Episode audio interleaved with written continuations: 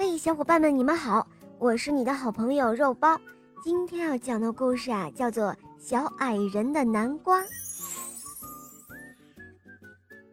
小矮人最喜欢吃南瓜了，他每年都要种很多南瓜。小矮人很勤劳，很辛苦。这一年，他种的南瓜获得了大丰收。他数了一下，地里的南瓜一共有一百零一个呢。小矮人摘下一个南瓜，把它抱回去。南瓜和小矮人的身体差不多大，这样抱回去要走很多路，那可够累的。把第一个南瓜抱回家，小矮人累得满头大汗。他心想：“唉，地里还有一百个南瓜呢，要这样一个一个的抱，要抱到什么时候才能抱完呢？”这时候。小矮人想到了一位朋友，那就是大脚巨人。说他是大脚巨人，其实他的手也特别大。要是让他来帮忙收南瓜，一定会很快的。小矮人给大脚巨人打了电话，大脚巨人说：“哦，是小矮人啊，哈哈，收南瓜这种事情真的是太容易了。好，你等着我，我马上就来。”大脚巨人很快就赶来了。对于小矮人来说，他可真的是太巨大了。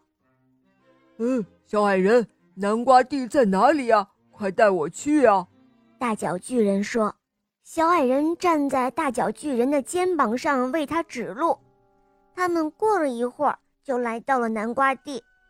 小矮人把南瓜摘下来，放在大脚巨人的手掌里。这么大的手，一次可以放五十个南瓜呢。在回家的路上，小矮人是多开心啊！大脚巨人一双手就可以捧回五十个大南瓜。接着，大脚巨人又跑了一趟，把后面的五十个南瓜也捧了回来。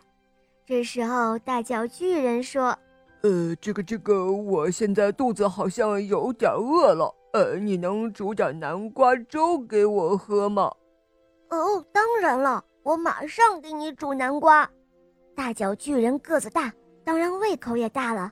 他吃了一个又一个，一个又一个，哇，南瓜真是太好吃啦！最后，大脚巨人一共吃了一百个南瓜。他说：“呃，我现在终于吃饱了，嗯，再也吃不下了。”大脚巨人回家了。这时候，小矮人的家里只有一个南瓜了，这是他今年最后留下来的收成。小矮人睡觉之前，他心里想：“唉，看来明年再收南瓜的时候，我还是自己一个一个的抱回家来比较好啊。”